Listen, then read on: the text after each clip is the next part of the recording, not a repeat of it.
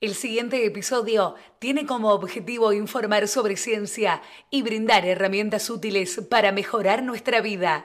Es importante mencionar que no pretendemos reemplazar el tratamiento profesional. Por eso, te recomendamos actuar con precaución y respetar la privacidad de las personas en las situaciones que presentamos en nuestro programa.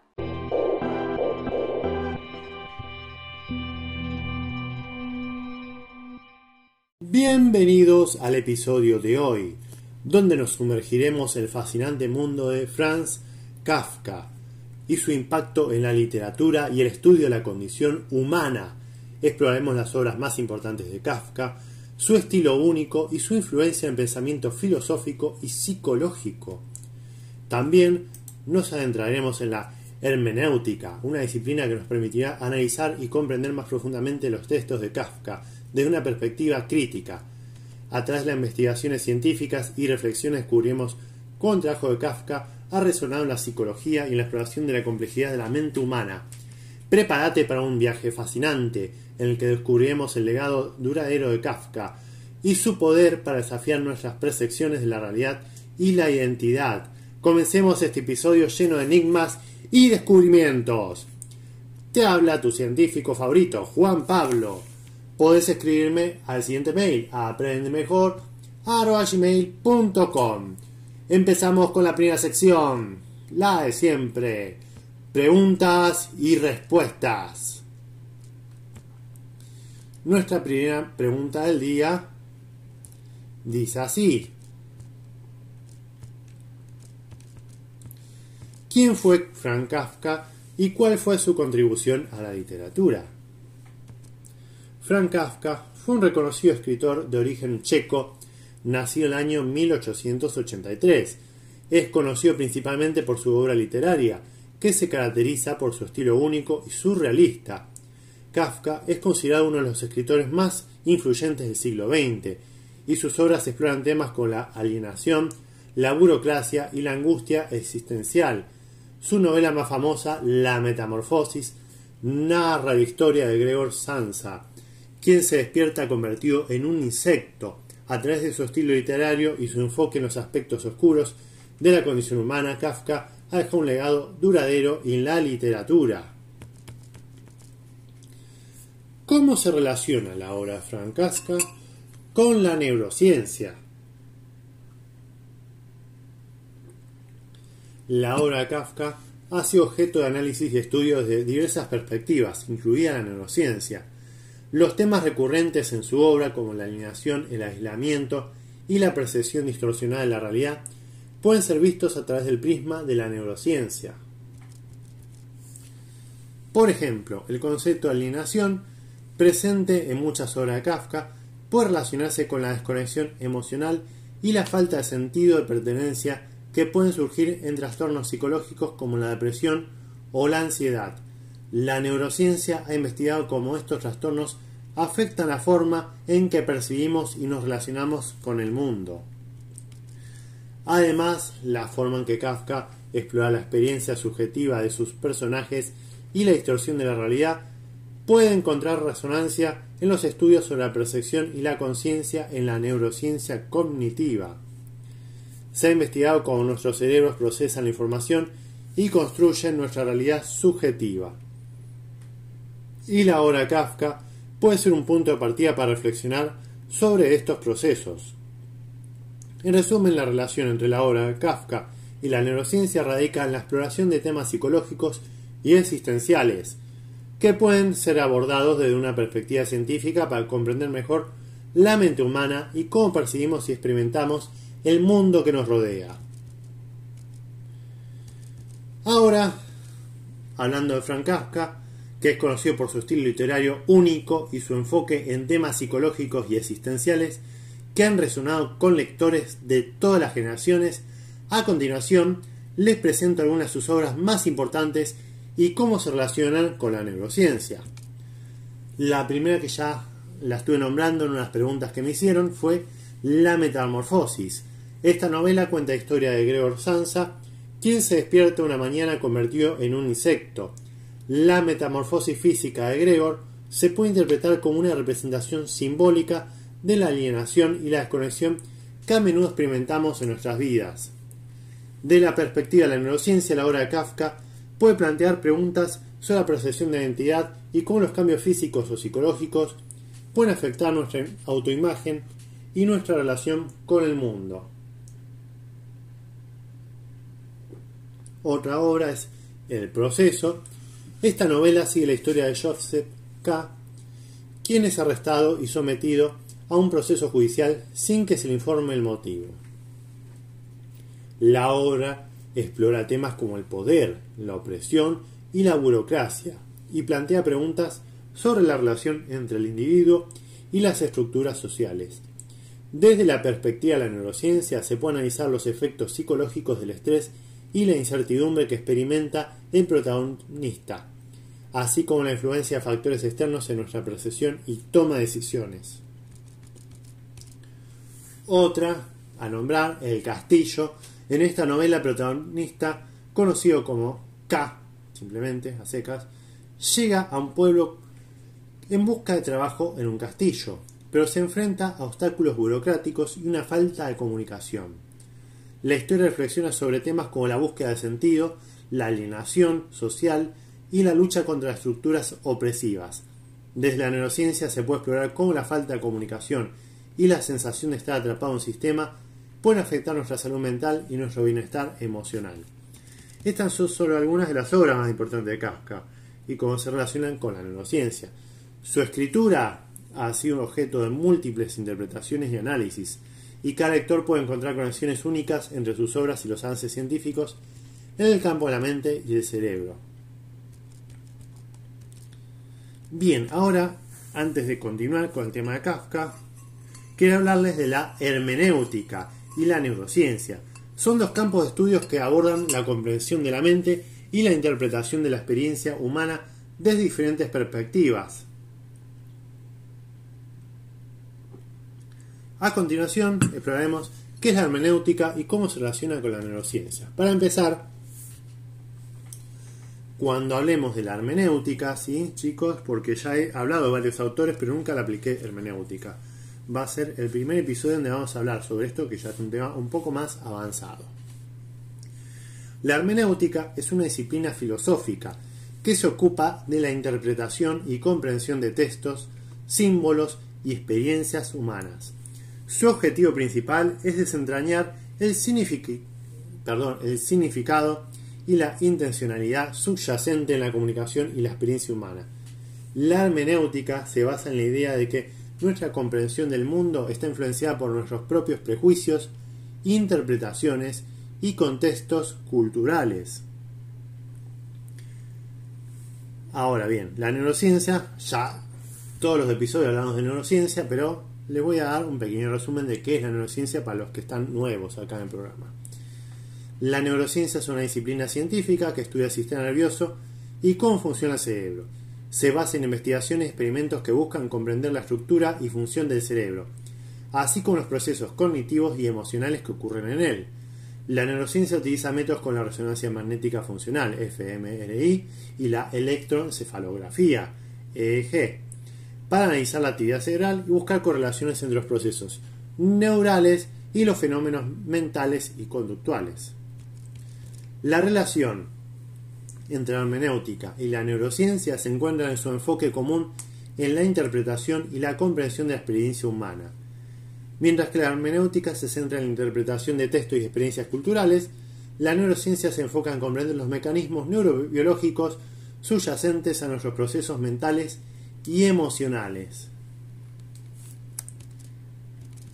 En este sentido, la hermenéutica puede proporcionar un marco conceptual para analizar y comprender las experiencias humanas desde una perspectiva más amplia, considerando aspectos culturales, históricos y subjetivos.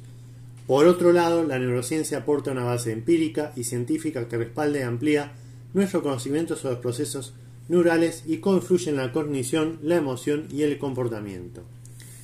Al combinar la hermenéutica y la neurociencia, podemos obtener una comprensión más completa de la experiencia humana, integrando aspectos subjetivos y objetivos. Esta intersección entre ambos campos puede proporcionar nuevas perspectivas y enfoques para abordar preguntas fundamentales sobre cómo comprendemos y experimentamos el mundo que nos rodea. Ahora, hablando de esto de hermenéutica, que yo la conocí básicamente porque estaba nada que ver estudiando inglés y tenía que agarrar un texto y hacer algo. Entonces decidí agarrar creo que el fantasma de, de Canterbury creo que era y la apliqué hermenéutica y lo hablé en inglés. Y estuvo súper interesante la aplicación. Porque me sirvió para entender un poco mejor el contexto y todo lo que representa cada imagen y cosas que suceden en esa obra. Entonces empecé a ver mucho sobre hermenéutica y me fascinó. Y es la primera vez que se lo traigo acá a colación, para ustedes que también la pueden aplicar. Ahora vamos a ver la aplicación de hermenéutica a la obra Frank Kafka, especialmente a su famosa novela La Metamorfosis. Nos permite profundizar en el significado de la interpretación de la experiencia humana que se presenta en la obra. A través de la lente de la hermenéutica podemos explorar cómo se relaciona con la neurociencia y cómo ambos campos nos ayudan a comprender la complejidad de la mente y la experiencia individual.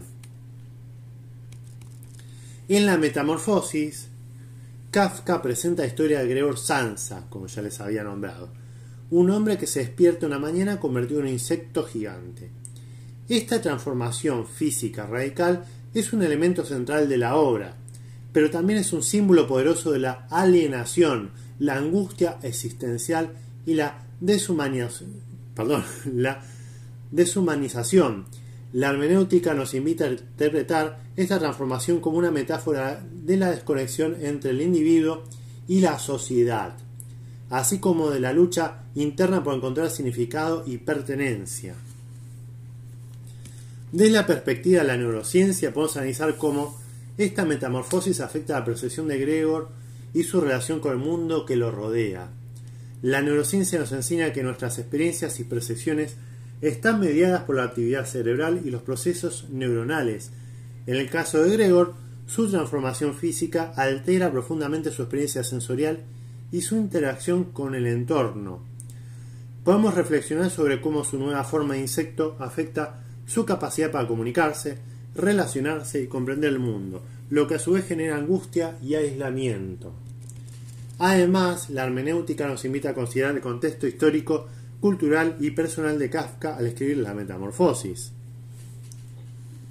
Podemos interpretar la obra como una crítica a la alienación y a la falta de sentido en la sociedad moderna, temas recurrentes en la literatura existencialista. La neurociencia nos brinda una comprensión más profunda de cómo estos factores externos pueden influir en la experiencia individual y en la forma en que interpretamos el mundo. Y en resumen, al aplicar la hermenéutica de la obra de Kafka con la metamorfosis y combinarla con los conocimientos de neurociencia, podemos explorar las complejidades de la experiencia humana, la percepción y la interacción con el entorno.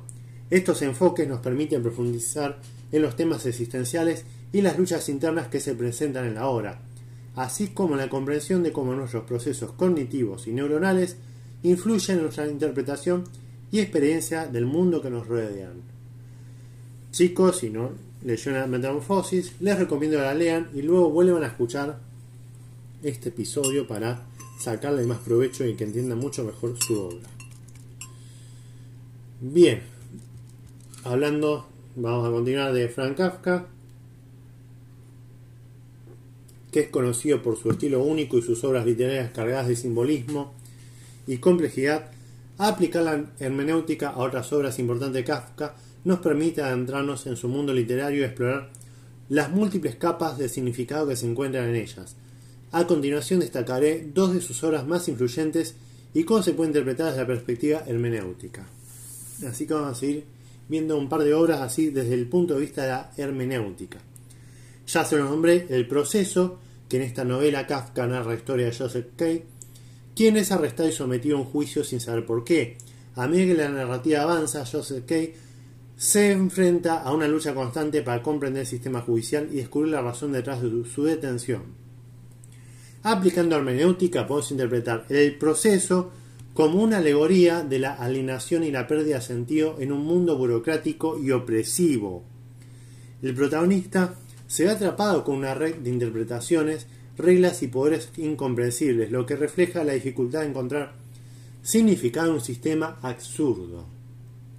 Cuando no, alguien se habrá parado en eso y ve el absurdo y la gente lo ve como algo lógico. Bueno, ahí está, pero de manera exagerada y se los recomiendo también el proceso. Después también El Castillo, que ya se la nombré, que es esta novela inacabada. Kafka narra la historia de acá, ok, en inglés, quien llega a un pueblo para trabajar en un misterioso castillo, pero se encuentra con una serie de obstáculos burocráticos dificultades para ser reconocido y aceptado.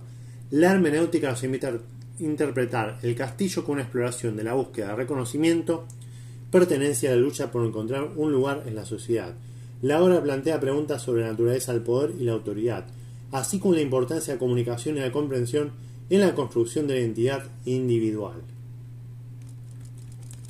En ambos casos, la hermenéutica nos permite adentrarnos en los temas y símbolos presentes en las obras de Kafka, analizando el contexto histórico, cultural y personal del autor, así como las múltiples interpretaciones que pueden surgir de sus textos. Al combinar esta perspectiva con el análisis literario y el conocimiento de la neurociencia, podemos adentrarnos en las complejidades de la mente humana y su interacción con la realidad, explorando temas como la alienación, que ya les dije varias veces, el poder. Si quieren saber más del poder, vayan a ver mi capítulo hablando sobre Foucault y Gramsci, está súper interesante, hablando de hegemonía y demás. La identidad y la búsqueda de sentido en un mundo absurdo. Bien, ahora pasemos a la siguiente sección. Momento reflexión. Esta sesión de reflexión nos adentraremos en la obra de Frank Kafka y sus elementos destacados, invitándote a reflexionar sobre su significado y su relevancia en nuestra vida cotidiana. Kafka nos sumerge en mundos surrealistas y laberínticos, donde los personajes se enfrentan a situaciones absurdas y alienantes. A través de su escritura única y provocativa, Kafka nos desafía a cuestionar nuestra propia existencia y a examinar la complejidad de la condición humana. La obra Kafka nos invita a reflexionar sobre temas como la burocracia, el poder de la identidad y la alienación. Sus personajes a menudo se encuentran atrapados en sistemas opresivos y luchan por encontrar un sentido en un mundo desprovisto de lógica. Nos confrontan con la fragilidad de nuestra propia existencia y la dificultad de encontrar un propósito en un universo caótico. Justamente hablando caótico, si quieres saber más del caos del universo, te invito a mi episodio de entropía, que es también muy interesante. La reflexión sobre la obra de Kafka nos lleva a explorar nuestras propias experiencias y emociones. Nos invita a cuestionar las estructuras y normas que rigen nuestra sociedad, así como a examinar nuestra propia relación con el poder y la autoridad. También nos confronta con la soledad y la angustia existencial, recordándonos la experiencia y la importancia de la comunicación, la comprensión y la empatía en nuestras relaciones humanas. También, ya sé, soy reiterativo, pero me gusta guiarlos por a través de todos mis episodios de podcast. También un episodio de empatía y inteligencia emocional. A medida que reflexionamos sobre la obra Kafka, nos sumergimos en un laberinto de interpretaciones y significados. Sus textos desafían nuestras concepciones convencionales y nos invitan a explorar nuevas perspectivas y posibilidades. Nos instigan a mirar más allá de la superficie y a sumergirnos en los abismos de nuestra propia conciencia. En este momento de reflexión te invito a sumergirte en la obra Kafka, a explorar su laberinto literario y a cuestionar los límites de nuestra propia comprensión.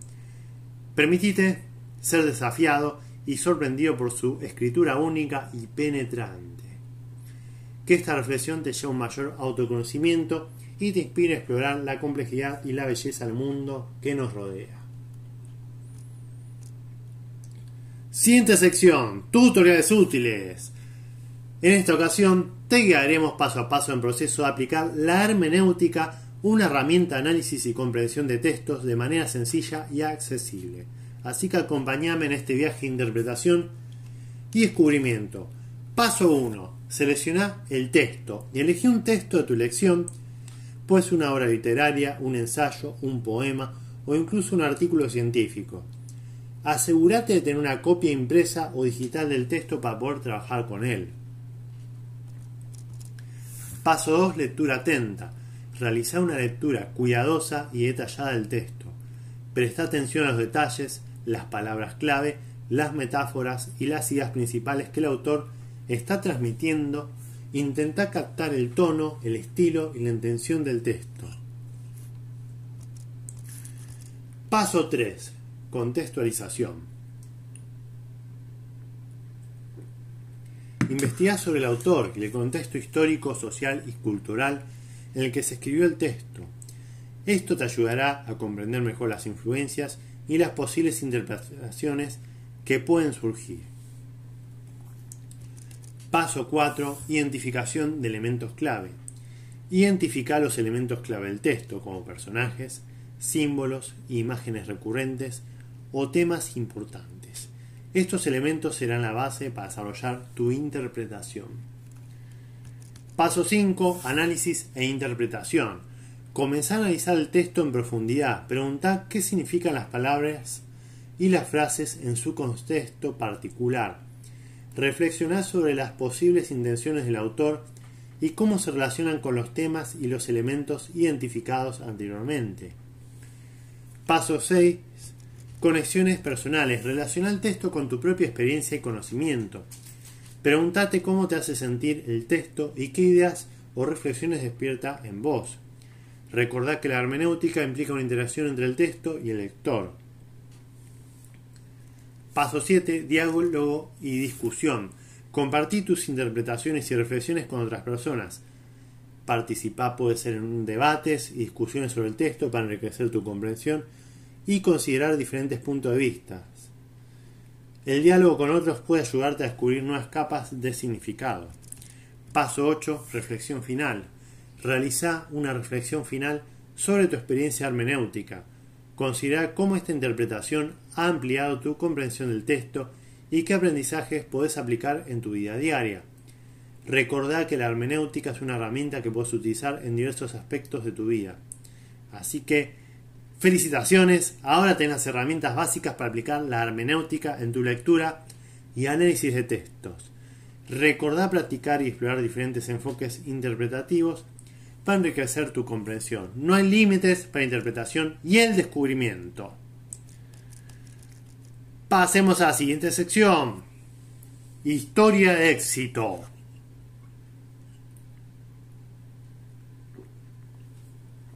En esta sección quiero compartir con vos la historia de éxito de alguien famoso que se ha visto influenciado por la obra del renombrado autor Frank Kafka.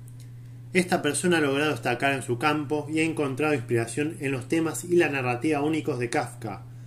Así que te presento a Haruki Murakami, de profesión escritor, y como logro destacado tuvo reconocimiento internacional como uno de los mejores escritores contemporáneos. Haruki Murakami, escritor japonés aclamado mundialmente, ha mencionado en varias ocasiones la influencia de Kafka en su obra y su estilo narrativo. Murakami ha sabido captar la esencia de los temas surrealistas, la alienación y la soledad que caracterizan la escritura de Kafka, llevándolos a su propio contexto cultural y creando historias únicas y cautivadoras. Al igual que Kafka, Murakami ha explorado la condición humana, el sentido de la identidad y la búsqueda de significado en un mundo absurdo y enigmático. Su habilidad para crear atmósferas misteriosas y personajes intrigantes ha sido comparada con el estilo de Kafka, y su escritura ha cautivado a millones de lectores en todo el mundo. La conexión de Murakami con Kafka no se limita solo a su admiración por su obra, en su novela Kafka en la orilla, Murakami rinde homenaje al autor checo al nombrar al protagonista principal Kafka Tamura.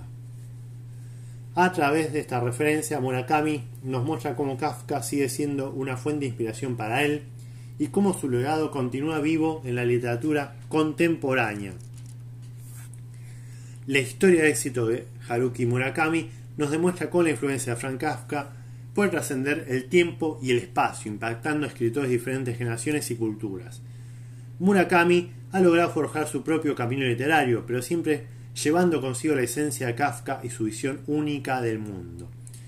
En conclusión, Haruki Murakami es un ejemplo inspirador de cómo un autor famoso como Kafka puede influir de manera significativa en la vida y obra de los otros escritores, y cómo su legado continúa inspirando nuevas generaciones de artistas a explorar los misterios de la existencia humana a través de la literatura.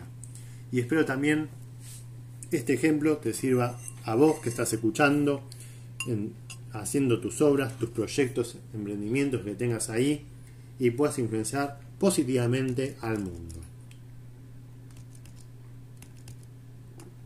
Bien, ahora pasamos a la siguiente sección, avances científicos. En esta sección exploraremos los avances científicos relacionados con la obra de Frank Kafka, en el campo de la psicología y el estudio de la condición humana. Aunque Kafka escribió hace casi un siglo, su enfoque único y profundo sobre la naturaleza humana ha continuado siendo objeto de análisis y reflexión en la comunidad científica.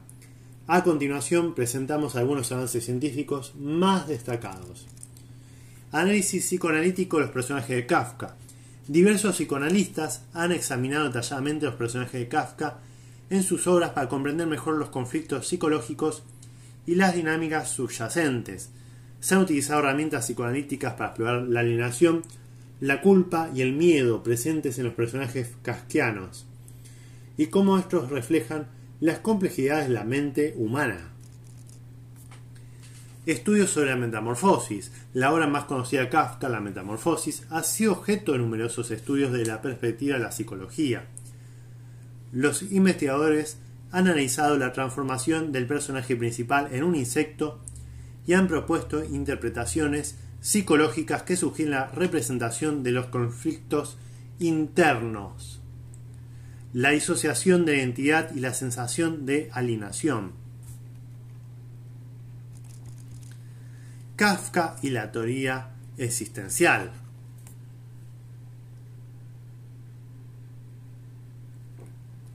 Los temas existenciales presentes en la obra de Kafka, como el absurdo, la alienación y la búsqueda de sentido, han sido analizados desde la perspectiva de la teoría existencial.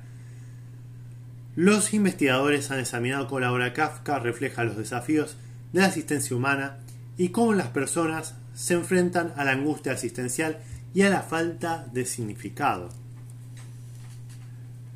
Estaría bueno chicos, ahora que estaba viendo, hablar sobre la teoría existencialista, que eso me parece que va a estar interesante, así que lo agrego a mi lista de dependientes.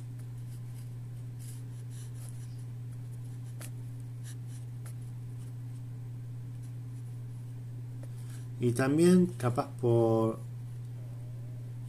hablar sobre Edgar Allan Poe. Y si me acuerdo algo más, que había algo más que había pensado cuando estaba hablando con ustedes en este episodio, que también se me ocurrió, pero bueno, ahí me quedará porque ya no me acuerdo qué era. Influencia de psicología de la percepción. La narrativa casquiana con su enfoque en lo surrealista y lo inexplicable, ha intrigado a los investigadores en el campo de la psicología de la percepción. Los estudios han explorado cómo los textos de Kafka desafían nuestras suposiciones perceptuales y nos invitan a cuestionar nuestra comprensión de la realidad. Estos avances científicos demuestran que la obra de Frank Kafka sigue siendo relevante en el estudio de la psicología de la condición humana sus escritos siguen generando preguntas y debates en diferentes campos científicos, enriqueciendo nuestra comprensión de la complejidad de la mente y la experiencia humana. Es importante destacar que estos avances científicos no pretenden agotar la riqueza y profundidad de la obra de Kafka, sino que ofrecen una visión adicional y complementaria la perspectiva de la investigación científica. La obra Kafka sigue siendo una fuente inagotable de inspiración y reflexión en la exploración de la psicología y la condición humana.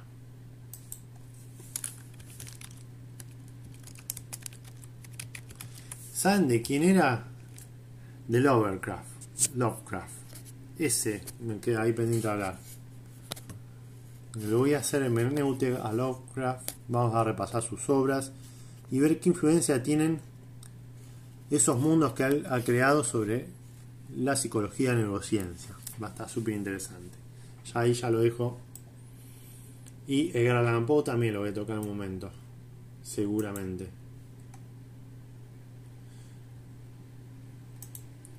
Bien, siguiente sección. Top de pelis, series, libros, música, poesía y otros recursos del episodio.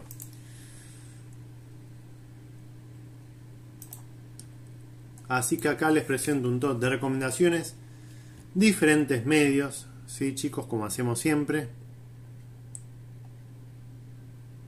Basado en el tema del episodio, en este caso Kafka. Como películas te recomiendo El proceso del año 1993, dirigida por David Hutt Jones. Es una adaptación cinematográfica de la novela homónima de Kafka que explora la alienación y la burocracia. También existe una película, El Castillo, del año 1968, dirigida por Wolf Knoll. Esta película se basa en la novela Kafka y sigue la historia de un hombre que lucha por ser admitido en un misterioso castillo.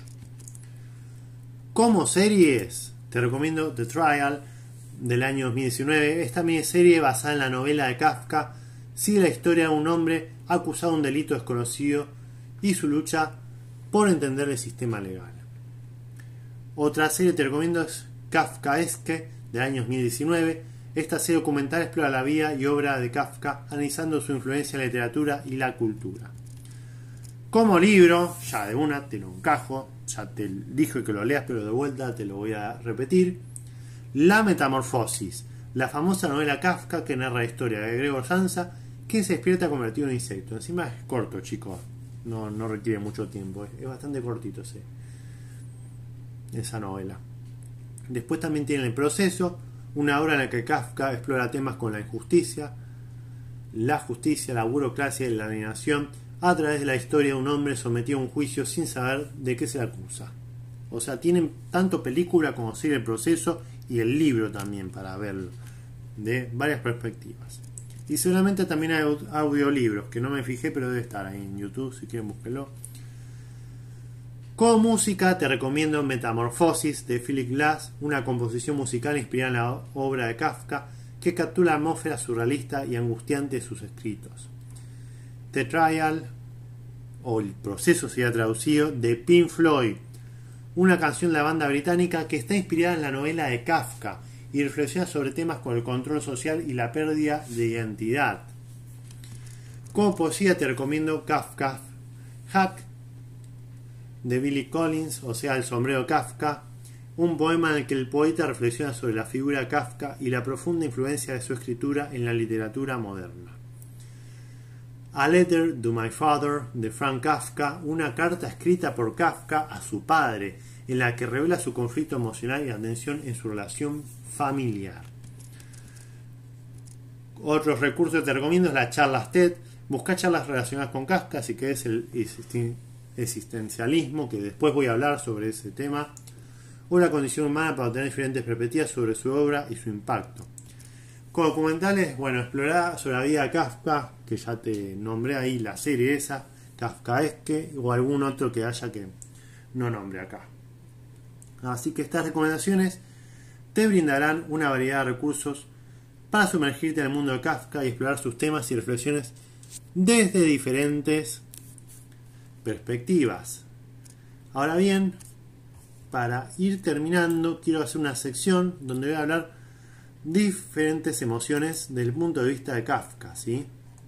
Y también voy a leer ahí una nota que había leído hace un tiempo atrás y hice también un video en, en mis redes sociales sobre eso, resumiéndolo. Así que ahora voy a retomar todo eso para que quede acá en el podcast también, que está súper interesante. Así que Frank Kafka, reconocido escritor checo, abordó en muchas de sus obras temas relacionados con la condición humana y los aspectos emocionales de la vida. Si nos adentramos en su perspectiva, encontramos reflexiones interesantes sobre la paciencia, el peor pecado y otros sentimientos que resonaban en su obra. Para Kafka, la paciencia era un concepto complejo y ambiguo. A menudo sus personajes se encuentran atrapados en situaciones absurdas y opresivas, donde la espera se convierte en una carga insoportable. La paciencia vista desde esta perspectiva puede representar una resignación, digámosle, forzada ante circunstancias incomprensibles y frustrantes. Es un estado de aguante que a veces parece no tener fin ni propósito. En cuanto al peor pecado, Kafka tiene una visión particularmente sombría. Consideraba que el mayor pecado era la indiferencia o la apatía frente al sufrimiento humano. Para él, la falta de empatía y la incapacidad de comprender o responder a la angustia ajena eran actitudes imperdonables. En muchas de sus historias los personajes se encuentran en situaciones esperadas buscando desesperadamente una conexión significativa en un mundo indiferente. En cuanto al sentimiento de Kafka, exploraba emociones complejas y oscuras en sus escritos. Sus personajes a menudo experimentan una sensación abrumadora de alienación, angustia existencial y desesperanza. La soledad, la ansiedad, y la impotencia son sentimientos recurrentes en su obra, reflejando su propia percepción de la condición humana y los desafíos emocionales a los que todos nos enfrentamos. Kafka nos invita a reflexionar sobre la naturaleza humana, la fragilidad de nuestras emociones y la complejidad de nuestras experiencias internas. Sus escritos nos sumergen en un mundo oscuro y opresivo, donde la paciencia es un peso insoportable. El peor pecado es la indiferencia, y los sentimientos se entrelazan en un torbellino de soledad y angustia. Déjenme también decirles que hay un episodio que habló sobre cómo cultivar la paciencia, así que si les interesa, vayan a verlo, que es súper importante. Así que, a través de su obra, Kafka nos incita a cuestionar nuestra existencia, nuestras relaciones con los demás y nuestra capacidad para enfrentar los desafíos emocionales. Su enfoque único y su escritura introspectiva continúan resonando en la literatura y nos invitan a explorar las profundidades de nuestras propias emociones y experiencias humanas. Por último, que había visto en una red social un escrito de un hombre que se llama Moisés Menéndez Álvarez, un ingeniero agrónomo, nada que ver, pero estaba interesante. Habla de la paciencia, la técnica centenaria japonesa Kintsugi y Kafka. Según Frank Kafka, los humanos cometemos un solo pecado, la falta de paciencia. Como bien yo lo analicé, este hombre también llegó al mismo, la misma conclusión, así que vamos bien. No hay más pecado que ese, pero el hecho de no saber parar el tiempo, de tener la vida por un instante, eso no tiene perdón. Tomarse el tiempo de leer, de reflexionar o de no hacer nada. El Kintsugi chicos, se los deletreo, K-I-N-T-S-U-G-I, ¿sí? Es una técnica centenaria de Japón que consiste en reparar las piezas de cerámica rotas y que ha acabado convirtiéndose en una filosofía de vida. Frente a las adversidades y errores, hay que saber recuperarse y sobrellevar las cicatrices. No hay recomposición ni resurgimiento sin paciencia. El kintsugi el proceso de secado es un factor determinante. La resina tarda semanas, a veces meses, en endurecerse. Es lo que garantiza su cohesión y durabilidad. Saludos al amigo Lito, que hacía rato no lo veía. Gusto en verte. En la cultura oriental los objetos bellos no son solo lujosos. Tal como sucede en Occidente, los más bellos son los objetos cotidianos La belleza reside en las vasijas, las telas y los instrumentos de uso diario, incluso en las cosas viejas. Si un puchero se rompe, se repara, pero las grietas no se ocultan, como haríamos nosotros. No, las grietas deben quedar a la vista, porque los recipientes tienen también su historia, igual que las personas y la vida consiste en reparar esas grietas, pero sin olvidar lo que no sucedió anteriormente. Saber valorar lo que se rompe en nosotros nos aporta una serenidad objetiva. Apreciémonos como somos, rotos y nuevos, únicos y reemplazables en permanente cambio. Entre los cultivadores de la paciencia, Kafka ocupa un lugar privilegiado para Kafka la capacidad de saber sufrir y de tolerar infortunios era la clave para afrontar cualquier situación. Un día, mientras paseaba con un amigo, le dio este consejo.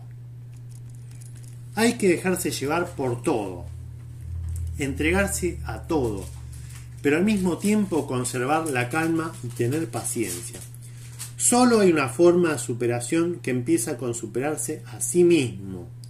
La receta para vivir del autor del proceso es sencilla, pero no por ello menos difícil. Tenemos que absorberlo todo pacientemente en nuestro interior y crecer.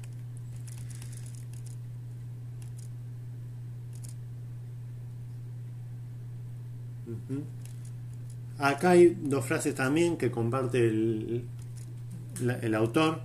Todos los errores humanos son fruto de la impaciencia, interrupción prematura de un proceso ordenado, obstáculo artificial levantado alrededor de una realidad artificial.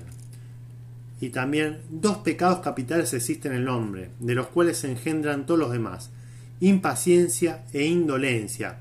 Fue a causa de la impaciencia que lo han expulsado del paraíso, al que no puede volver por culpa de indolencia, aunque quizás no existe más que un solo pecado capital, la impaciencia.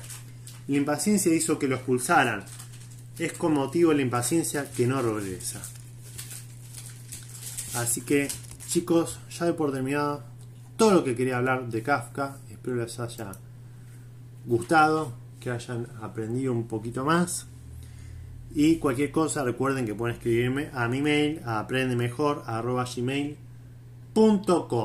Y nos estamos viendo en el próximo capítulo. Chao, chao.